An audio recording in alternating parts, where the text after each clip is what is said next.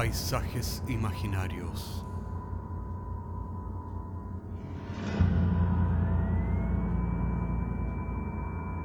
Una producción Cortés Rojas.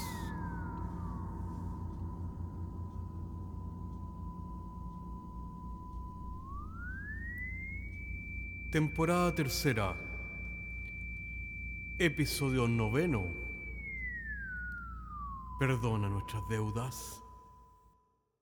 Y en el capítulo de hoy día nos preguntamos por qué la frase perdona nuestras deudas, así como también nosotros perdonamos a nuestros deudores, fue cambiada por perdona nuestras ofensas, así como nosotros perdonamos a los que nos ofenden en el Padre nuestro. Tal vez Dios tenía muy claro el sentido de las palabras.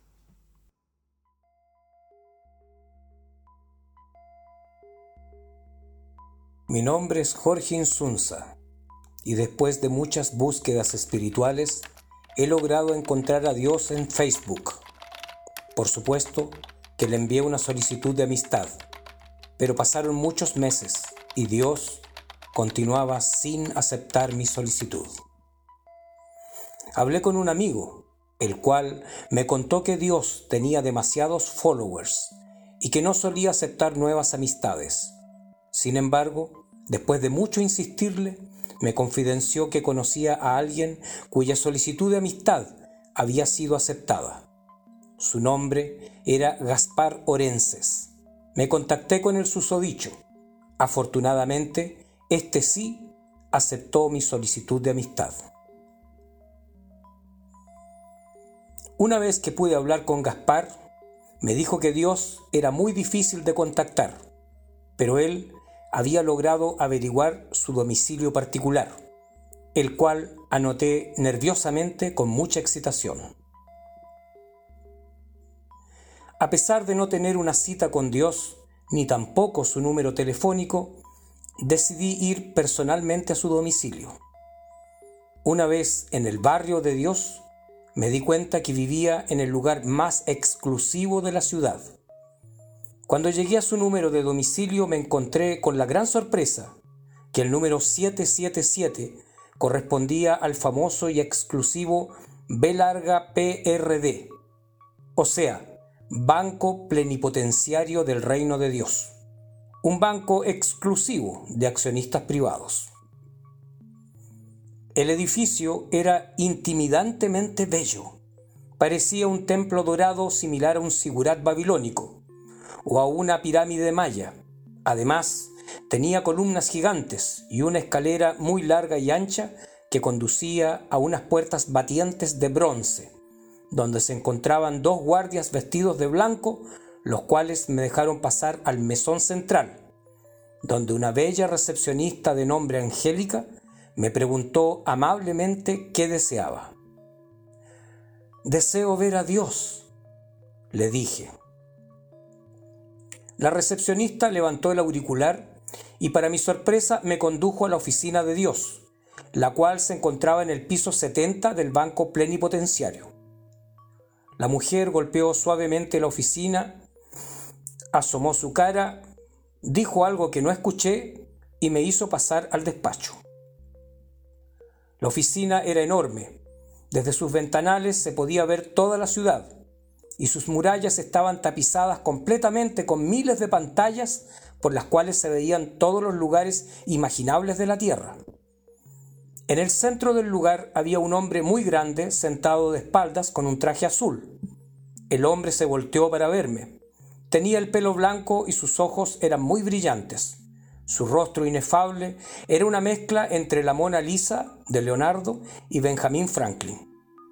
Me di cuenta que su sillón era una silla de ruedas que él movía a voluntad con un control bajo su mano derecha. El hombre me invitó a tomar asiento y se presentó como Dios. Estaba anonadado. Traté de presentarme, pero me di cuenta inmediatamente que aquello era absurdo, ya que ese ser supremo sabía todo sobre mí, de manera que guardé temeroso silencio. Jorge Insunza, Entiendo que usted me ha estado buscando hace mucho tiempo. Sí, señor, le dije sin pestañear. Mm, bueno, aquí estoy. Puedo percibir que aún no sale del asombro, pero también puedo darme cuenta que al mismo tiempo se siente choqueado al ver que soy el dueño del banco plenipotenciario.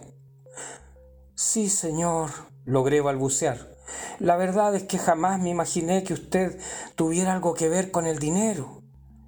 Estimado Jorge, tal vez esta sea su oportunidad para que comience a mirar el dinero con otros ojos. ¿A qué se refiere, señor? logré articular. Verá usted, durante toda la historia de la humanidad el dinero, y especialmente el oro, ha sido mi símbolo, mi rostro visible. De hecho, en este banco fabricamos dinero. Nuestras monedas de oro tienen distintos valores dependiendo de su pureza y tamaño. Tenemos monedas con figuras de arcángeles y serafines. Mis primeros templos sagrados fueron los primeros bancos donde se ofrendaban valores tales como oro, animales e incluso sacrificios humanos. Entiendo que esto pueda ser chocante para usted, pero yo no miento. Todo esto está absolutamente registrado en la historia de la humanidad. Debo aclararle que su concepto de la espiritualidad como algo inmaterial y ligado a la pobreza es un concepto falso, creado por los profetas anarquistas y revolucionarios que generalmente acabaron apedreados, devorados por leones o crucificados. Jorge Insunza, Usted se encuentra en un mundo material y su naturaleza es disfrutar de la experiencia material. Ese es el orden natural de las cosas. Mi pueblo escogido es un pueblo de millonarios, ya que ellos son mis hijos predilectos. Ellos tienen prioridad y deben sentarse en los primeros bancos de la iglesia, porque su prosperidad demuestra que han sido bendecidos por mí. Recuerde, yo soy opulencia y prosperidad. Me he dejado ver por usted por una sola razón, y es porque conozco su pseudo espiritualidad, su desprecio al dinero. Sepa usted que todas esas cosas son abominación ante mis ojos. Ya es tiempo que usted cambie su círculo de amistades hippies, idealistas, artistas, terroristas y soñadores, que a nada lo conducen. Jorge, es tiempo que usted comience una nueva vida, una vida de opulencia. Para ello, usted deberá pensar como un ganador, no como un loser. Si de algo le ha de servir este encuentro divino, ha de ser para enmendar el rumbo que usted ha tomado, bajo una falsa espiritualidad que niega el goce material, lo cual no es otra cosa que la hipócrita filosofía de la envidia. Para hacer concreto este cambio de vida que usted requiere, le daré una línea de crédito en nuestro banco y una chequera electrónica con la cual usted podrá tener acceso a cantidades ingentes del dinero divino. Solo tiene que firmar este documento legal, en el cual usted se incorpora a nuestra corporación como socio plenipotenciario. Entiendo que usted necesita procesar toda esta información, por lo cual estoy dispuesto a escuchar sus dudas antes de firmar este documento. Gracias por la oportunidad que usted me está brindando. Estoy muy asombrado. Solo me resta preguntar cómo voy a poder pagar el préstamo financiero que usted me ofrece tan gentilmente. Usted deberá multiplicar lo que yo le doy mediante sus talentos. Oh, me parece justo, Señor. Además, como lo dice su palabra en el Evangelio según San Mateo 25, Señor, te sabía que eres un hombre duro, cosechando donde no sembraste y reuniendo donde no esparciste. Good boy, me complace saber que conoces mi palabra. Tengo otra pregunta, Señor. Sé que es un poco simple y se debe a mi extrema ignorancia. Continúe, hijo. No hay preguntas tontas, solo tontos que no preguntan. Bueno, ¿cuál es la forma de firmar este documento electrónico tan sofisticado? Hijo mío, en el banco plenipotenciario, todos los documentos y transacciones se firman con tu propio ADN. ¿Con mi ADN, Señor? Con tu sangre, hijo mío. Desde tiempos remotos todos los pactos sagrados se sellan con sangre. La sangre, hijo mío, es un fluido muy especial, cuyas emanaciones son gratas a mi presencia.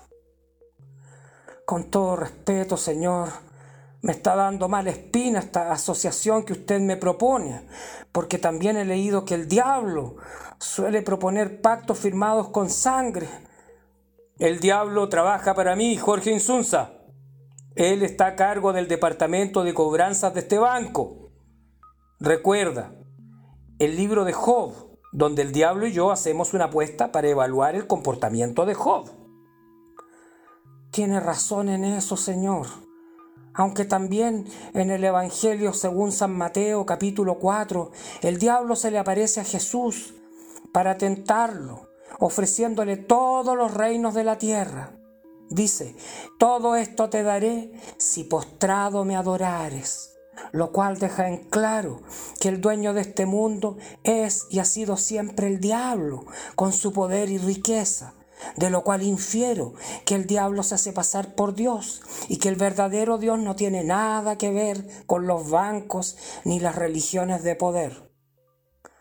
Sabía que eras un hijo de puta, fracasado, anarquista, comunista, seguidor de la iglesia primitiva del Nazareno y el gnosticismo abominable. Morirás pobre, fracasado, como todas las ovejas de tu estirpe. Dijo esto y el edificio se tornó en llamas, mientras yo huía inútilmente por las escaleras de servicio, al tiempo que los gerentes y abogados del banco me perseguían. Desperté sudando en mi habitación. Oh, había sido una pesadilla. Oh, afortunadamente, bajo mi cama todavía estaban los explosivos con los cuales mis amigos y yo iríamos esa noche a volar todos los bancos de la ciudad. Oh compañera, qué bonito será final. Quemaremos los bancos y el capital en la fogata universal. Y de las cenizas renacerá la verdadera religión, religión de los pobres, religión del amor, la verdadera religión.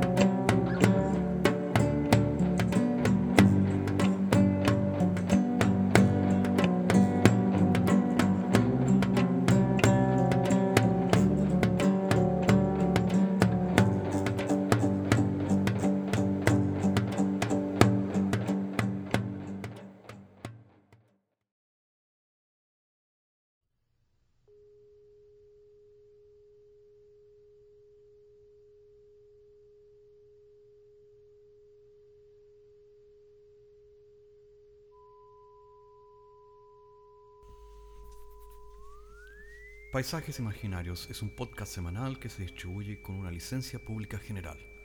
Puedes encontrarnos en iTunes, Spotify o donde quieras que escuches podcasts. Contáctanos a paisajes.caco.cl. Hasta la próxima semana.